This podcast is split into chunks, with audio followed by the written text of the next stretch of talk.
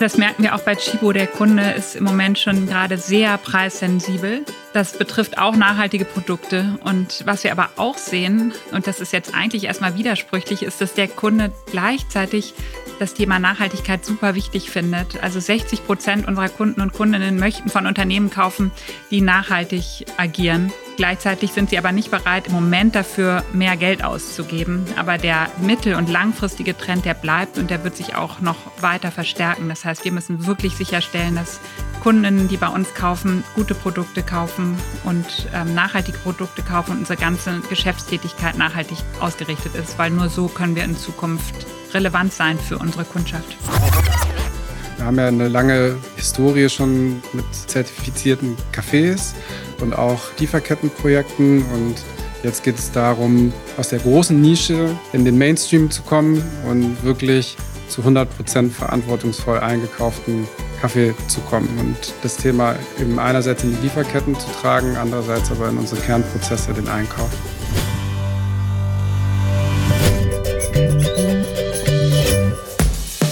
Fünf Tassen täglich.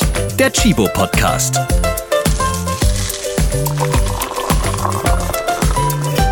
Moin aus Hamburg und ganz nah am zischenden, dampfenden Kaffee. Ich bin Ralf Potzus und ich bin direkt bei der Kaffeeausgabestelle im Chibo Headquarter und bei mir ist Barista Sandra. Hallo. Hallo Ralf, schön dich zu sehen. Du bist eine von den Herzen im Milchschaum gießenden Baristas. Ja, und meine heutigen Gäste Johanna und Pablo, denen möchte ich jetzt gleich Kaffee vorbeibringen. Und ich glaube, du weißt am besten, was die trinken mögen. Du meinst wahrscheinlich Johanna und Pablo aus dem Nachhaltigkeitsteam? Richtig, genau die meine ich. Das sind natürlich hier beste Kundinnen und Kunden. Ähm, ich glaube, Johanna trinkt immer Latte Macchiato mit Hafermilch und Pablo French Press. Die haben wir jetzt nicht, aber bring ihm doch einfach einen Cappuccino mit Kuhmilch mit. Ja, dann mal los. Ich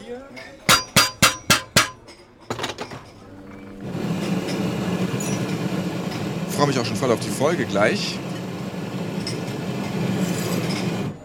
Vielen Dank, ich nehme den mal mit, ne? Ich glaube, mit dem Cappuccino wird das eine sehr gute Aufnahme. Viel Erfolg. So, jetzt muss ich auch gar nicht weit gehen. Einmal um die Ecke. Ah, vorsichtig mit dem Tablett. Und nochmal um die Ecke. Und dann bin ich auch schon da. Tür auf.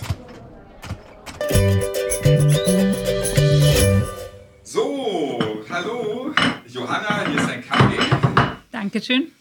Pablo, auch für dich. Oh, nicht verschütten hier. Ja, danke, hat gerade noch geklappt. Johanna von Stechow ist Direktorin Unternehmensverantwortung bei Chibo und Pablo von Waldenfels ist auch Direktor Unternehmensverantwortung bei Chibo. Zweimal derselbe Job für noch mehr Nachhaltigkeit.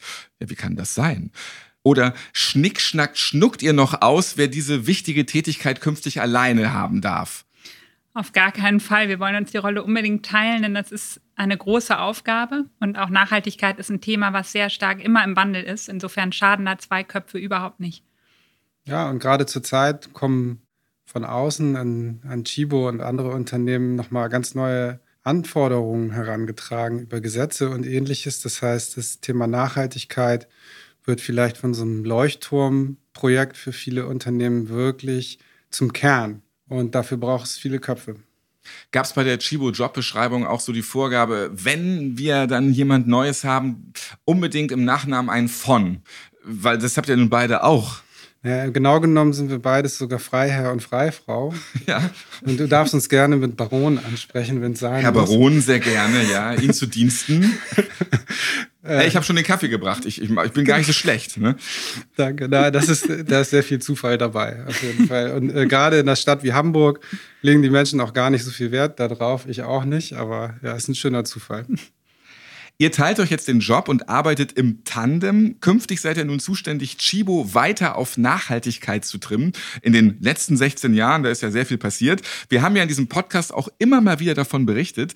Eure Vorgängerin, Nanda Bergstein, die war ja auch oft bei fünf Tassen täglich zu Gast. Liebe Grüße übrigens. Nicht nur ich bin gespannt, was ihr so vorhabt bei Chibo, von und mit Chibo. Die Aufgabe, die ist ja ganz schön groß. Dachte man sich jetzt deshalb, okay, zwei ist besser als eine. Die Aufgaben, die wir jetzt vor uns haben, sind tatsächlich groß. Es sind viele neue Themen, die auf die Organisation zukommen. Und äh, wir haben gesagt, für diese Zeit, in der vieles auch im Umbruch ist, um gute Entscheidungen zu treffen, brauchen wir zwei Köpfe, die aus zwei Richtungen auf die Themen schauen. Johanna hat viele Jahre im Bereich Non-Food gearbeitet, ich habe im Bereich Kaffee gearbeitet. Wir bringen unterschiedliche Hintergründe mit, auch von der Ausbildung. Das schmeißen wir jetzt beides in einen Topf, um bessere Entscheidungen fürs Unternehmen zu treffen. Pablo, das 25-köpfige Chibo-Rechercheteam, das hat mir gesteckt hier auf meinem Spickzettel, dass du ein großer Liebhaber von Kaffee und Mate bist. Ja, richtig. Die, die mich kennen, wissen, dass ich Deutsch-Uruguayer bin. Und Uruguay ist ein Land, in dem maximal 20 Prozent der Menschen überhaupt Kaffee trinken. Das heißt, ich bin auch mit Mate groß geworden. Allerdings liebe ich Kaffee und natürlich, seitdem ich bei Chibo arbeite, hat Kaffee auch die Überhand gewonnen und ich treibe den Schnitt von fünf Tassen täglich definitiv nach oben mit meinem Kaffeekonsum. Nervt sich das auch so, dass so Mate eigentlich so, so ein Hipster-Gebräu ist und dass man in so eine Ecke geschoben wird, wenn man das immer schlürft? Ich finde es genial, dass das überhaupt mittlerweile jemand kennt in Deutschland. Früher war das ja komplett unbekannt und wenn ich dann mit meinem äh, Mate-Becher, der wo so ein silberner Strohhalm rauskommt, wenn man Mate geschlürft hat, haben die Leute früher gedacht, ich würde kiffen oder sowas und nicht einen Tee trinken, wie ganz normale Menschen das so sonst so auch tun. Insofern bin ich ganz froh, dass es bekannt ist und ich habe auch versucht, es mal als dieses Hipster-Getränk auch wieder zurückzubringen nach Uruguay. Das kam aber überhaupt nicht gut an. Das hat die Leute nicht interessiert. Die sind lieber beim traditionellen Tee geblieben. Johanna, kiffst du? Nein, ich muss nicht kiffen. Ich bin auch so high genug mit dem Programm, was ich tagsüber abfackel mit Job und Familie. Das ist sehr schön. Auf die Familie komme ich gleich auch noch zu sprechen. Ihr arbeitet jetzt seit drei Monaten im Job-Sharing-Modell zusammen. Wie funktioniert das? Jetzt mal so rein technisch auch. Auf die Inhalte und Führungsstile kommen wir gleich noch zu sprechen. Johanna, du bist morgens am Start und Pablo kommt dann gegen 14 Uhr, wenn Johanna ihre Kinder von Schule und Kindergarten abholt. Das stimmt, oder? Nein, wir machen das anders. Wir machen kein Job-Splitting, sondern wir machen Job-Sharing. Das heißt, wir verantworten wirklich die wesentlichen Nachhaltigkeitsthemen wirklich zusammen. Human Rights, Umweltschutz, ähm, Compliance. Da, wo wir uns aufteilen, sind die Schnittstellen ins Haus rein, Kaffee und Non-Food. Aber im Wesentlichen machen wir den Job gemeinsam. Kurze weitere Fakten über Johanna. Du bist seit fast 16 Jahren bei Chibo und hast dort schon einige Bereiche geführt und auch dein Privatleben ist echt gut gefüllt. Vier kleine Söhne hast du zwischen einem und elf Jahren. Und eine Freundin von mir, die hat auch vier Kinder und da kann das nur mal eben, wir steigen alle ins Auto ein, auch schon mal 20 Minuten dauern. Wie hast du da noch Zeit für dein liebstes Hobby, Lesen? Und wann machst du das vor allem? So mal eben Dostoevsky zwischen der neuen Nachhaltigkeitsidee und Kinderzähneputzen ist ja nicht so wirklich möglich. Also wie viel Kaffee gönnst du dir am Tag, um dein Powerprogramm zu schaffen? Ich brauche überhaupt nicht viel Kaffee, um das Programm zu schaffen, weil der Job hält mich wach und die Kids halten mich wach. Leider auch der kleine Einjährige immer noch mal nachts gerne. Insofern. Die ähm, Zwischenmilch, die böse Zwischenmilch. absolut, genau. Und sonst, ja, lesen. Lesen muss auf jeden Fall sein. Im Moment schaffe ich das auf jeden Fall abends, ähm, wenn die Kinder dann im Bett sind. Und das ist für mich ein ganz wichtiger Zeitpunkt, wo mal Ruhe einkehrt nach den ganzen Turbulenzen des Tages. So, wenn Pablo morgens um 5 Uhr schon aufsteht, weil er um 6 Uhr in seiner Lieblingsschwimmhalle die ersten 10 Bahnen schwimmen muss, um so richtig durchoptimiert in den Tag zu starten schmierst du ohne Ende Butterbrotboxen. Was machst du dann morgens? Genau, ich jongliere zwischen nochmal die Schulsachen einpacken, ähm, die verschiedenen Wünsche der Kinder in die Brotboxen zu füllen und die Kinder rechtzeitig aus dem Haus zu kriegen, dass sie rechtzeitig zur Schule gehen. Jeder hat einen anderen Wunsch natürlich, ne? Absolut. Vier Kinder, vier Wünsche. Pablo, mit dem Schwimmen, wie ist das immer in so einer Schwimmhalle morgens? Da fühlst du dich wohl und wer ist um 6 Uhr früh schon am Start? Ja, also ich fühle mich wohl, wenn ich da bin, aber der Schweinehund ist tatsächlich sehr groß morgens, auch für mich, obwohl ich es sehr regelmäßig mache. Aber tatsächlich fühlt man sich danach wie der König, wenn man aus dem Schwimmbad kommt. Und äh, es ist sehr gemischt, das Publikum. Es ist vom Rentner, der einfach nur seine Runden drehen möchte, über sehr ambitionierte Triathleten und Masters-Schwimmer bis hin zu denjenigen, die einfach morgens, glaube ich, mit einem frischen Kopf ins Büro wollen. Und denk dran, nicht vom Beckenrand springen. Ne? Auch morgens nicht. äh, strengstens verboten. Da wird sehr darauf geachtet. Es wird auch sehr darauf geachtet, dass wir immer brav im Kreis schwimmen und nur kurz überholen und nicht die Bahn versperren für die, die nachkommen. Du hast auch deine uruguayischen Wurzeln ja eben schon so ein bisschen gestriffen. Hier auf meinem Spickzettel steht auch, du bist uruguayischer Gaucho. Was heißt das genau? Also geht Gaucho auch blond mit Hochdeutsch? Ich dachte, du kommst aus Nordfriesland. Ja, das höre ich öfter. Das war auch schon bei meiner Frau, ihre Studienkollegen und Arbeitskollegen, die manchmal etwas enttäuscht sind, wenn sie einen dunkelhäutigen, dunkelhaarigen Don Pablo erwarten und dann stehe ich da 1,87 blond, blonder Bart. Das stimmt. Äh, ja, und Gaucho ist ja die Bezeichnung für den Cowboy dort vor Ort. Jetzt müsste ich dann behaupten, ich wäre ein sehr guter Reiter und Kuhviehtreiber bin ich nicht. Aber ich habe eine sehr enge Verbindung in die Region und zu meiner Familie vor Ort. Also diese Wurzeln sind mir tatsächlich wichtig und da ist viel Folklore dabei, die wir auch zu Hause leben. Ja, du lebst auch dein Nordfriesentum dann sehr. Äußerlich zumindest auch schon. Äußerlich zumindest und also drei Worte Plattdeutsch kann ich auch. Barmbecker Platt, das ist ja eigentlich auch nur Pöbeln, oder? Ja, es geht schön zu pöbeln auf Barmbecker Platt, aber noch viel schöner auf Spanisch.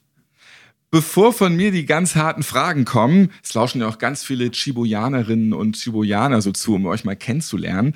Jetzt erstmal so zum Aufwärmen ein kleines Bingo-Spiel. Okay, das ist nicht so ganz Bingo, aber ich werfe euch jetzt einfach mal die häufigsten Nachhaltigkeitsbegriffe um die Ohren, die wir in den letzten drei Jahren bei fünf Tassen täglich so besprochen haben.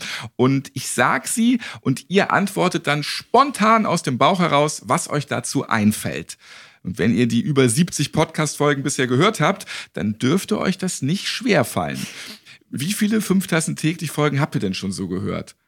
Also in den letzten zwei Jahren, nachdem ich, seitdem ich eingestiegen bin, bestimmt ein Dutzend. Ja. Aber mehr sind es nicht. Also ich bin gespannt, ob wir auf alles eine Antwort mhm. bekommen. Also ich zumindest. Johanna, du bist schon länger hier als ich. Ich baue auf dich. Ja, ich glaube, ich habe auch so 10, 12 Folgen gehört ungefähr, ja. Ja, dann werfe ich euch mal einfach so ein paar mhm. Begriffe jetzt hier auf den großen Chibo-Tisch. Grüner Knopf. Der grüne Knopf soll Vertrauen beim Kunden schaffen in der sehr komplexen Welt der Nachhaltigkeitskommunikationsbotschaften. Fairtrade. Für uns ist Fairtrade ein sehr wichtiger Partner. Gerade im Bereich Kaffee haben wir ganz viele Kaffeesorten, unsere Barista-Cafés, die Fairtrade gesiegelt sind. Und wir arbeiten schon seit vielen Jahren mit Fairtrade-Kooperativen zusammen, um im Kaffeehandel für Mindestpreise, Prämien und gute soziale und Umweltprojekte zu sorgen. Cutten and Transition. Das ist ein super Konzept, auf das Chibo auch setzt, weil da geht es darum, die Farmer dabei zu unterstützen, auf nachhaltige Baumwolle umzustellen. Und da gibt es immer eine Periode, wo sie einfach noch nicht so viel verdienen, aber gleichzeitig hohe Kosten haben. Und da unterstützt Chibo finanziell. Minister Müller oder muss jetzt auch sagen Ex-Minister Müller? Ja, Minister Müller, da muss ich gleich an unsere Vorgängerin Wanda Bergstein denken. Auftritte in den Tagesthemen, das Lieferkettengesetz äh, und gemeinsame Reisen mit Chibo, um das Thema Menschenrechte in globalen Lieferketten voranzubringen. Mehrwegtasche Prex Pack. Wir bieten unseren Kunden Mehrwegtaschen an, wenn sie ähm, online bestellen. Weil es gibt einfach viele Kunden, die haben keine Lust mehr online zu bestellen und dann immer wieder diese Plastiktüten in den Müll zu schmeißen. Kaffeekapseln.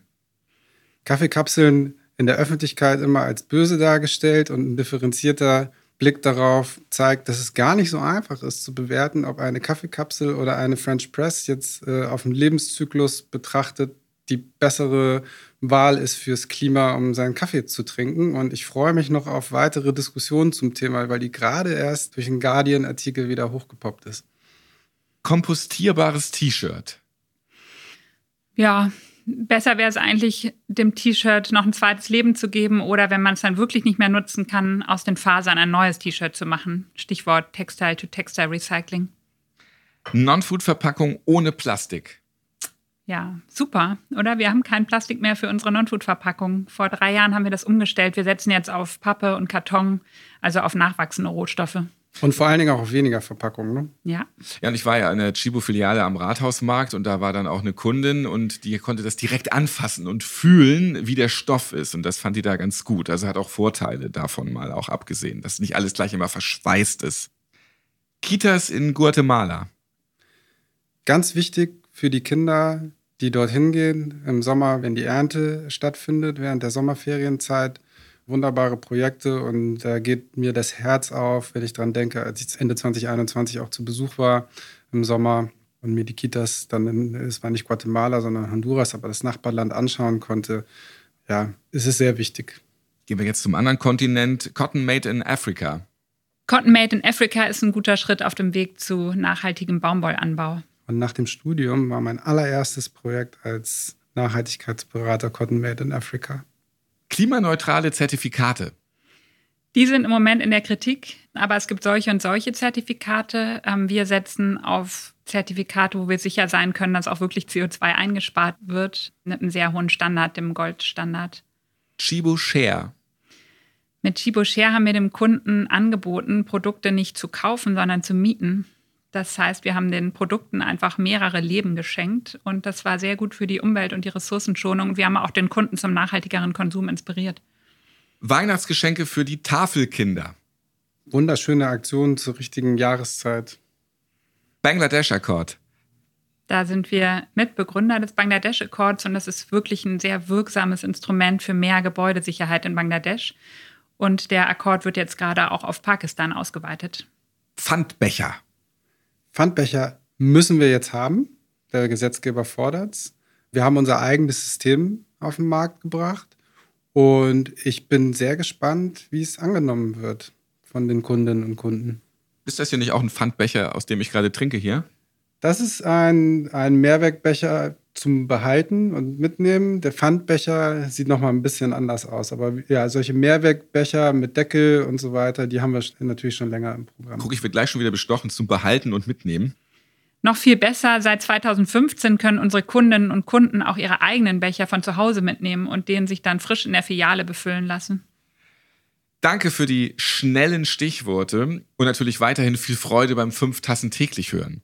Wir haben vorhin schon kurz darüber gesprochen. Ihr teilt euch einen sehr verantwortungsvollen Führungsjob. Ist das bei Chibo üblich? Und jetzt auch ehrlich gesagt, das habe ich in dieser Position noch nie gehört. Geht Chibo hier einen komplett neuen Weg wieder einmal? Es gibt auch andere Jobsharing-Positionen bei Chibo, aber es sind nicht wahnsinnig viele. Also ich denke, das Thema ist durchaus noch ausbaufähig. Ja, auch so Jobsharing in der Führungsebene halt. Ja, zum Beispiel bei unserem Kundenservice, aber auch im Bereich Non-Food gibt es jeweils Führungsduos auf der Führungsebene. Wie teilt ihr euch jetzt auf? Johanna, du bist die Umweltexpertin und Pablo der Kaffeemann. Ich habe auch eben so bei den Stichwörtern, die ich euch gegeben habe, so ein bisschen gehört, wer antwortet jetzt zu welchem Thema. Ja, genau. Wir bringen natürlich beide unsere Erfahrungen mit in den Job, aber wir haben gesagt, wir machen eben wirkliches Job-Sharing. Das heißt, wenn es um die Richtung geht, in die wir gehen wollen als Unternehmen, was unsere Politiken und größeren Zielsetzungen betrifft in den Bereichen Umwelt, Menschenrechte und so weiter, das wollen wir gemeinsam machen und gemeinsam entscheiden. Aber aufgrund unserer Erfahrungen aus dem Non-Food- und Kaffeebereich sind wir natürlich auch natürliche Ansprechpartner weiterhin für die Kolleginnen und Kollegen aus dem Unternehmen, aus den verschiedenen Bereichen, dass die dann auf jeweils auf uns zukommen. Ich finde es total cool, dass ihr euch diesen Job teilt, aber geht da nicht auch viel Zeit für gegenseitiges Updaten drauf? Also bleibt nicht auch viel auf der Strecke liegen, weil man einfach immer wieder ja zwei Köpfe vereinen muss. Also wir tauschen uns im Moment schon sehr viel aus, aber da geht es nicht so sehr um gegenseitiges Updaten, sondern vielmehr um die Frage, wo stehen wir beim Thema Nachhaltigkeit und wie wollen wir uns künftig ausrichten. Es macht schon durchaus Sinn, sich vorher gut Gedanken darüber zu machen, eine, eine gut durchdachte Lösung für eine Frage zu entwerfen und auf die Straße zu bringen. Das erspart uns hinten raus viel Arbeit, Dinge aufzuräumen, die vielleicht vorher nicht bis zum Ende durchdacht waren. Fachlich leuchtet mir die Aufteilung auch komplett ein. Aber wie führt ihr eure Kolleginnen und Kollegen? Also jede und jeder hat ja so seine eigene Art. Ja, da müssen wir uns tatsächlich auch noch aneinander gewöhnen äh, und auch in dieser Doppelrolle. Das ist natürlich nichts, was von alleine kommt. Wir merken das jetzt in den ersten Wochen natürlich, dass es immer an der einen oder anderen Stelle dann Fragezeichen gibt. Auf wen gehe ich jetzt zu? Muss ich jetzt beide einbinden? Wen muss ich fragen? Oder ich mich auch frage, okay, darf ich das jetzt einfach beantworten, ohne Johanna zu fragen vorher oder mich aber mit ihr abzustimmen? Oder machen wir es doch? Darfst du. Ja, genau. Ja, aber es ist, es ist, äh, diese Frage stellt sich natürlich. Das Schöne ist, es geht doch sehr schnell dass sich das ins Gegenteil umkehrt und ich weiß, in bestimmten Momenten kann ich mich einfach zurücklehnen, weil Johanna diejenige ist, die wird es schon richten und ich glaube, umgekehrt spielt sie die Karte auch schon manchmal. Absolut es gibt so Good Cop, Bad Cop, auch als Mitarbeitender oder Mitarbeitende weiß man, oh, bei dem Thema gehe ich mal lieber zu Johanna oder oh, da ist wohl Pablo der bessere Ansprechpartner jetzt. Ja, wobei wir da schon gesagt haben, da passt kein Blatt Papier dazwischen. Das machen wir wie Eltern. Da gibt es eben eine Doppelspitze und So dieses, ich frage mal den anderen. ich nee, glaube, das ist eher schwierig. Funktioniert nicht. Ja. Ich glaube, ich bin immer viel zu gutmütig. Also es gibt, glaube ich, schon so eine Aufteilung Good Cop, Bad Cop bei Eltern, oder? Mama erlaubt das nicht, ich gehe zu Papa. Oder umgekehrt. Genau, dann frage ich die Kinder, ja, sagt Mama mir genau das Gleiche, wenn ich sie jetzt frage? Spielverderber. Verhindert das Sharing-Modell auch so ein wenig das Bereichsfürstentum, wenn ich das mal so formulieren darf? Voraussetzung für ein, für ein Duo ist auf jeden Fall, dass es zwei Personen sind, die per se nicht so ein riesen Ego haben, sondern wo die Sache im Vordergrund steht. Und insofern verhindert es deswegen schon das Bereichsfürstentum, weil wir beide einfach nicht solche Persönlichkeiten sind. Und wenn wir es wären, dann würden wir kein Jobsharing machen. Als das jetzt so entstanden ist, dass ihr beiden zusammenkommt, zusammenführt, diesen Job teilt, war das von vornherein klar, dass es nur mit euch geht? Oder habt ihr das vorgeschlagen? Komm, wenn, dann geht das nur mit Johanna und mit Pablo? Oder gab es da noch andere Ideen? Wie ist das jetzt zustande gekommen, dass ihr beiden jetzt die Teiler seid? Ja, wir haben das vorgeschlagen, das Duo. Wir mussten unseren CEO auch noch ein bisschen überzeugen von diesem Konzept, aber er ist inzwischen, glaube ich, auch großer Befürworter. Und ja, wir sind zusammen aufgetreten, weil wir uns einfach super ergänzen, sowohl von unserer Persönlichkeit als auch eben von den Erfahrungen und den Kompetenzen, die wir haben. Ja, gemeinsames Projekt. Gibt es in anderen Unternehmen Vorbilder für euch? Also es gibt auf jeden Fall Unternehmen, die da schon weit vorne sind, zum Beispiel Daimler, Bayersdorf, SAP, die haben viele Duos. Ja, Studien zeigen eigentlich, dass es ein total erfolgreiches Modell ist. Es steigert die Motivation in den Teams. Es ist auch in Krisenzeiten sind die Teams resilienter. Die Entscheidungen, die getroffen werden, sind besser. Und das sind alles Vorteile, die Pablo und ich jetzt auch zeigen wollen und auf die Straße bringen wollen lernt man doch eigentlich auch immer so in jedem äh, Arbeitskreis oder in jedem Workshop. Team Spirit ist immer am wichtigsten und lasst uns eine Gruppenarbeit machen. Warum nicht auch in der Führungsebene? Richtig. Und äh, ist tatsächlich für mich ja wirklich eine komplett neue Erfahrung auch. Aber es war auch der absolute Wunsch und es zeigt sich jetzt schon, dass das eine sehr gute Entscheidung war. Lasst uns jetzt die Tassen wieder füllen. Barista Sandra hat für euch einen leckeren Vorschlag. Ja, und da mal was vorbereitet. Mhm. Ich bin gespannt. Ja, ich freue mich schon drauf. Das riecht auf jeden Fall schon mal sehr gut. Was gibt's denn jetzt Schönes? Mein Vorschlag wäre jetzt Hafer Latte Macchiato. Der wird extrem stark nachgefragt. Was sind denn jetzt so die ganz harten Brocken, mit denen ihr euch beschäftigen müsst, die für die Chibo-Zukunft auch fundamental sind? Die Folgen des Klimawandels sind einfach für die Menschen in unserer Lieferkette absolut existenzbedrohend und auch für Chibo dann im Endeffekt. Es gibt Wasserverschmutzung, Verlust von Artenvielfalt und auch die Situation der Menschen in unseren Lieferketten. Die Menschenrechtssituation hat sich in den letzten Jahren nicht wirklich verbessert. Insofern sind das absolut noch die großen Brocken, mit denen wir uns beschäftigen und die Themen, die unsere Agenda auch in den nächsten Jahren prägen. Ihr habt lange für das Lieferkettengesetz gekämpft. Ja, nun ist es da, seit Januar. Was hat sich geändert für alle, die es jetzt nicht ganz genau wissen? Ja, durch das Lieferkettengesetz hat sich für alle Unternehmen die Welt insofern geändert, zumindest die, die von dem Lieferkettengesetz betroffen sind, dass sie das Thema Menschenrechte wirklich in ihre Kernrisikoprozesse integrieren müssen. Gleichzeitig, und das ist immer so ein bisschen die Downside von Regulierung, sind auch viele administrative Anforderungen dazugekommen, Reporting-Anforderungen und so weiter, die auch wir nicht so sehr lieben, die auch Ressourcen wegnehmen, die wir vielleicht lieber für Arbeit in den Lieferketten einsetzen wollen. Trotzdem sind wir der Meinung, dass das Gesetz eine gute Grundlage ist für unsere Arbeit und die Menschenrechtsthemen wirklich in der Breite insgesamt in der deutschen Wirtschaft voranzubringen. Wir haben uns ja auch sehr stark dafür eingesetzt und uns auch nicht immer Freunde gemacht und das ist jetzt ein super Schritt. Und wir hoffen aber auch, dass es weitergeht bei dem Thema, dass bald das europäische Lieferkettengesetz kommt, wo vielleicht auch noch viel verstärkter Umweltthemen mit in den Scope genommen werden. Du sprichst es so ein bisschen an. Es ist ja auch eine verweichlichte Nummer jetzt eigentlich. Nicht mehr das, was es ursprünglich mal sein sollte beim Lieferkettengesetz. Ja, der Fokus von dem Gesetz liegt erstmal auf der ersten Stufe der Zulieferer, das heißt die Firmen, Unternehmen, Lieferanten, mit denen ich jetzt direkt eine Vertragsbeziehung habe schaut aber auch in die tiefere Lieferkette hinein. Das Interessante ist ja, über das Gesetz haben sich am Ende alle beschwert, ne? NGOs, Zivilgesellschaft und Unternehmen. Und das ist häufig ein Zeichen dafür, dass der Scope dann vielleicht am Ende doch ganz gut war. Ihr beiden seid auch die Menschenrechtsbeauftragten bei Chibo, die für das Lieferketten-Sorgfaltspflichtengesetz verantwortlich sind. Und bei diesem Wort würde man jeden Scrabble-Abend gewinnen, garantiert. Was heißt das genau? Ja, ist auf jeden Fall erstmal, äh, was man nicht alles werden kann im Unternehmen. Das macht sich gut so in der E-Mail-Signatur, so drei Zeilen, ne? Jobbezeichnung. Genau. Und letzten Endes geht es darum, in einem Unternehmen Personen zu haben, in diesem Fall dann auch zwei tatsächlich oder eine Abteilung, die weisungsungebunden die Umsetzung von dem Lieferketten-Sorgfaltspflichtengesetz und der Menschenrechtspolitiken im Unternehmen dann begleitet und äh, dem Management auch Empfehlungen geben kann, wenn es zum Beispiel Beschwerdefälle gibt, wenn es komplizierte Dinge zu entscheiden gibt, eben eine unabhängige Instanz im Unternehmen zu haben, die diese Entscheidungen dann auch voranbringt. Früher hieß es im Unternehmen, so, wer von euch macht jetzt hier den Erste-Hilfe-Dödel, äh, Kurs am Wochenende? Jetzt ist das Lieferketten-Sorgfaltspflichtengesetz. Nein, das ist schon wirklich sehr, sehr wichtig. Das ist eine wichtige Funktion und ich glaube, so wie sich das im Bereich Compliance und anderen Bereichen entwickelt hat über die Jahre, Datenschutzbeauftragte und so weiter, gibt es jetzt eben auch Menschenrechtsbeauftragte. Am Ende ist es aber nicht so wichtig, was auf dem Papier steht, sondern wie das im Unternehmen dann gelebt wird und wie wir unsere Rolle dann auch ausfüllen. Und dass es dann eben auch echt ernst genommen wird. Vielleicht auch mal ein, zwei Beispiele, warum das so wichtig ist.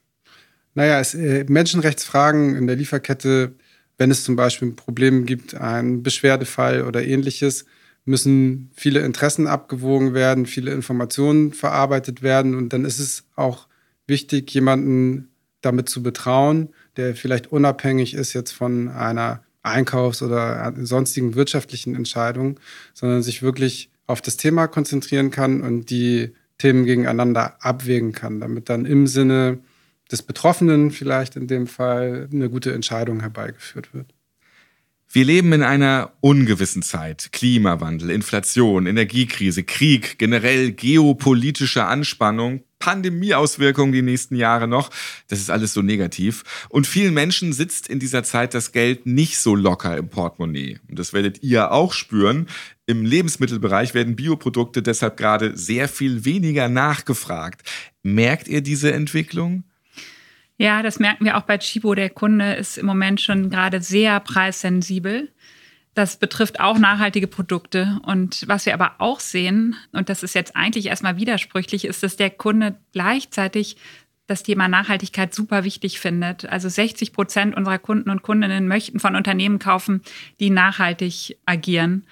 Gleichzeitig sind sie aber nicht bereit, im Moment dafür mehr Geld auszugeben. Aber der mittel- und langfristige Trend, der bleibt und der wird sich auch noch weiter verstärken. Das heißt, wir müssen wirklich sicherstellen, dass Kunden, die bei uns kaufen, gute Produkte kaufen und ähm, nachhaltige Produkte kaufen und unsere ganze Geschäftstätigkeit nachhaltig ausgerichtet ist, weil nur so können wir in Zukunft relevant sein für unsere Kundschaft. Ja, was die Studien dazu auch zeigen, ist eben, und Johanna hat es schon anklingen lassen, der Fokus geht ein bisschen weg vom einzelnen nachhaltigen Produkt. Also ist jetzt irgendwie gerade der Kaffee oder mein T-Shirt nachhaltig hin dazu, wie ist eigentlich das Unternehmen? Vertraue ich dem Unternehmen insgesamt? Ist das ein gutes Unternehmen in dem Sinne, bei dem ich gerade einkaufe? Und darauf müssen wir uns konzentrieren und diese Delle in der Nachfrage überstehen. Man teilt das wirklich so ein, ne? Guck mal, das ist doch so ein typisches Greenwashing-Unternehmen und das ist ein Unternehmen, dem glaube ich. Das hört man so von allen Seiten. Man, man weiß einfach schon, die sind böse. Richtig, und das verstärkt sich eben einfach jetzt weiter. Und das einzelne Produkt bleibt natürlich wichtig. Am Ende muss das Material nachhaltig sein oder ein fair gehandelter Kaffee oder sowas. Aber die Kundin und der Kunde, die gucken eben aufs Unternehmen. Und das ist eigentlich viel revolutionärer, weil das der Anspruch an Unternehmen steigt. Man kann nicht mehr einzelne Highlight-Projekte verkaufen und sich als nachhaltig verkaufen, sondern es geht wirklich ins Eingemachte. Unternehmen müssen grundsätzlich nachhaltig aufgestellt sein. Ich denke da immer auch in so einem Supermarkt, wo es sehr viel Schund zu kaufen gibt und dann gibt es so ein Mini-Regal. Hier ist das Gute. Also, er macht das doch einfach überall so. So geht man denn da schon raus, finde ich. Ja. Und ihr sorgt jetzt dafür, dass es bei Chibo nur die guten Regale gibt. Ja, auch für Chibo gilt natürlich, wir sind noch auf dem Weg. Wir arbeiten uns aber nach und nach durchs ganze Sortiment. Was sind die drei wichtigsten Bausteine für die Zukunft, damit das Unternehmen eben richtig, fair, ökologisch nachhaltig aufgestellt ist? Ich fange vielleicht einfach mal an mit Kaffee. Ähm, Wir haben ja eine lange Historie schon mit zertifizierten Cafés und auch Lieferkettenprojekten. Und jetzt geht es darum, aus der großen Nische in den Mainstream zu kommen und wirklich zu 100 Prozent verantwortungsvoll eingekauften Kaffee zu kommen und das Thema eben einerseits in die Lieferketten zu tragen, andererseits aber in unsere Kernprozesse, den Einkauf. Also bei Non-Food haben wir auch schon sortimentseitig gerade im Textil ein sehr hohes Nachhaltigkeitsniveau erreicht. Und jetzt ist das große Projekt, Nachhaltigkeit wirklich in jede Einkaufsentscheidung wirklich mit rein zu integrieren. Nachhaltigkeit wird für Unternehmen die License to Operate überhaupt sein. Und das heißt, Nachhaltigkeit wird nicht aus einer Stabstelle heraus vorangetrieben werden, sondern es ist Bestandteil von jeder Geschäftsentscheidung. Und daran arbeiten wir dieses Jahr. In den fünf Tassen täglich folgen die Kunst der Ausrede Teil 1 und Teil 2. Da habe ich mich mit eurem Kollegen Alex Falser unterhalten, dem Chibo Marktforscher. Und mit dabei war auch Thomas Brudermann von der Uni Graz. Hört gerne mal in die Folgen rein. Da werden sich viele Hörer und Hörerinnen wiedererkennen. Viele Ausreden kennen wir aus unserem Alltag. Wir haben da Wege skizziert, wie wir aus diesen Ausreden rauskommen. Johanna und Pablo. Diese Ausrede hört ihr wahrscheinlich oft. Ich würde ja gerne nachhaltig leben, aber. So, und, und ich äh, füge da gleich noch an, mit Kindern, und du hast vier, Johanna, sind die Müllcontainer sowas von fies voll und es ist so unangenehm, finde ich immer persönlich. Was macht ihr, wenn ihr immer dieses Argument hört, ich würde gerne, aber? Also ich bin schon der Meinung, dass jeder von uns wirklich sich den Themen unserer Zeit stellen soll und Nachhaltigkeit in die Einkaufsentscheidung mit integrieren soll. Das heißt aber nicht, dass man das immer und überall kann. Das wäre eine absolute Überforderung für jeden, sondern jeder muss sich im Endeffekt auf den Weg machen. Ich mache das zum Beispiel im Moment, indem ich seit Jahren verstärkt auf Bio-Lebensmittel setze. Aber auch da, ich habe vier sehr gefräßige Kinder und deswegen, es geht auch einfach teilweise ein bisschen zu sehr ins Geld. Also Brot zum Beispiel ist mir Biobrot einfach echt zu teuer. Das backe ich inzwischen selber mit Biomehl. Ja, und ich glaube auch, es ist wichtig, nicht immer den Schlaumeier zu spielen und mit dem Finger zu zeigen, sondern vielleicht ein bisschen Vorbild zu sein. Wobei ich auch gerne sage, ich bin selber Teilzeitheld. Ich fahre immer mit dem Fahrrad. Wir haben nur ein Familienauto. Wir haben schon drüber gesprochen. Ich bin Südamerikaner. Ich fliege einmal im Jahr nach Südamerika, wenn ich kann. Trotzdem, ich esse auch weiterhin Fleisch, weil jeder Uruguayer denkt, er muss elendig zugrunde gehen, wenn er nicht regelmäßig sein Stück Fleisch bekommt. Das kaufe ich dann aber direkt beim Erzeuger. Und ich glaube, jeder sollte es versuchen, aber jetzt auch nicht sich verrückt machen mit dem Thema. Und ich finde genauso wichtig wie der nachhaltige Konsum ist auch, dass man das Thema einfach, also die gesellschaftliche Debatte irgendwie am Laufen hält, indem man im Freundeskreis systematisiert, indem man seinen Kindern das mitgibt, einen bewussten Umgang damit ähm, und auch irgendwie Wissen über den Klimawandel und so weiter. Das ist einfach auch Teil der Gespräche. Neben viel Fußball bei uns am Abendbrotstisch, aber auch nachhaltige Themen da eine Rolle spielen. Ja, das ist aber wirklich wahr. Die Kinder challengen das ja, sehr gerne. Genau. genau. Ein Aufreger Dauerbrenner. Zwei Aktivistinnen und Festkleber der letzten Generation, die flogen nach Bali und konnten deshalb nicht zum Gerichtsprozess. Muss jeder oder jede, die sich für den Klimawandel engagieren, jetzt Heilige sein? Oder reicht es, auf Missstände hinzuweisen und die Politik verantwortlich zu machen? Also wo liegt jetzt hier die Verantwortung jedes Einzelnen? Wie seht ihr das? Es sieht natürlich blöd aus, gerade in dem Beispiel. Ich glaube aber wirklich, Vorbild zu sein und versuchen Vorbild zu sein, ist richtig und wichtig, aber niemand ist perfekt. Und äh, diesen Anspruch muss man auch nicht haben. Ich glaube wirklich, es immer wieder zu versuchen und als Vorbild zu dienen, ist der richtige Ansatz ohne Fingerpointing. Nervt das nicht auch? Deine Wurzeln sind in Uruguay. Natürlich fliegst du dahin und hast Freunde und Freundinnen, Verwandte. Und äh, hier der Nachhaltigkeitstyp von Shibo, der fliegt natürlich wieder, ne? Ist ja klar. Man kann ja nicht mit dem Rad dahin fahren. Also nervt das nicht auch, dass von bestimmten Seiten und Richtungen einfach immer nur in die Seite kommt und dass man quasi ja in so einem Glashaus sitzt und geht's dir auf den Senkel oder euch? Ja, vielleicht im Moment, aber letzten Endes muss ich auch sagen, dem muss ich mich stellen. Ich habe es jetzt hier gerade im Podcast öffentlich gemacht und ja, der Kritik stelle ich mich dann gerne. Dann habt ihr euch doch sehr gut geschlagen hier bei euren Antrittsbesuch bei fünf Tassen täglich im Chibo Podcast. Hat mir sehr gefallen, auch euch kennenzulernen. Und vielleicht noch so abschließend, Wenn ihr jetzt nicht euer Jobsharing-Modell hier bei Shibo umsetzen könntet und für noch mehr Nachhaltigkeit im Unternehmen kämpfen könntet, was wäre da so euer zweiter Traumjob, den ihr im Kopf habt? Ich würde eigentlich auch gerne näher an der Natur arbeiten und mein Traumjob wäre, glaube ich, dass ich Landwirtin auf einem Ökobetrieb bin, auf einem landwirtschaftlichen, der natürlich super funktioniert. Ja, gerne auch wieder mit Pablo zusammen. Pablo, bist du dabei? Ich finde es cool, auf jeden Fall.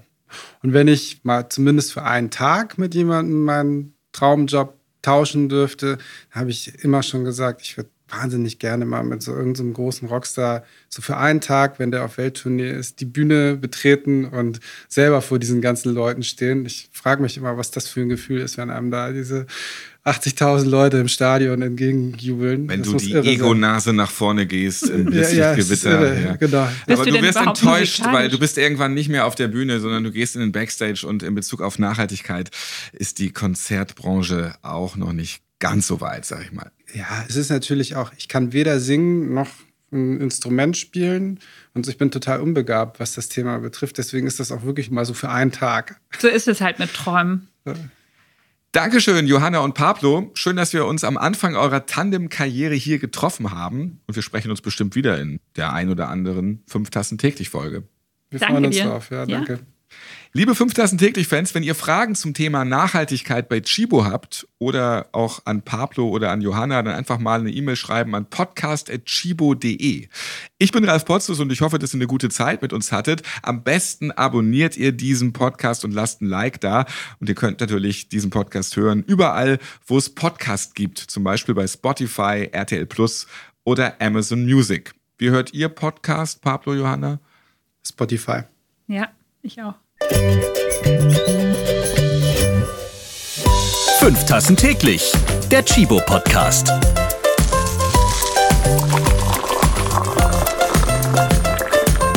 Ihr habt Fragen oder Anregungen zu dieser Podcast-Folge? Wir freuen uns auf eure E-Mail an podcast.chibo.de.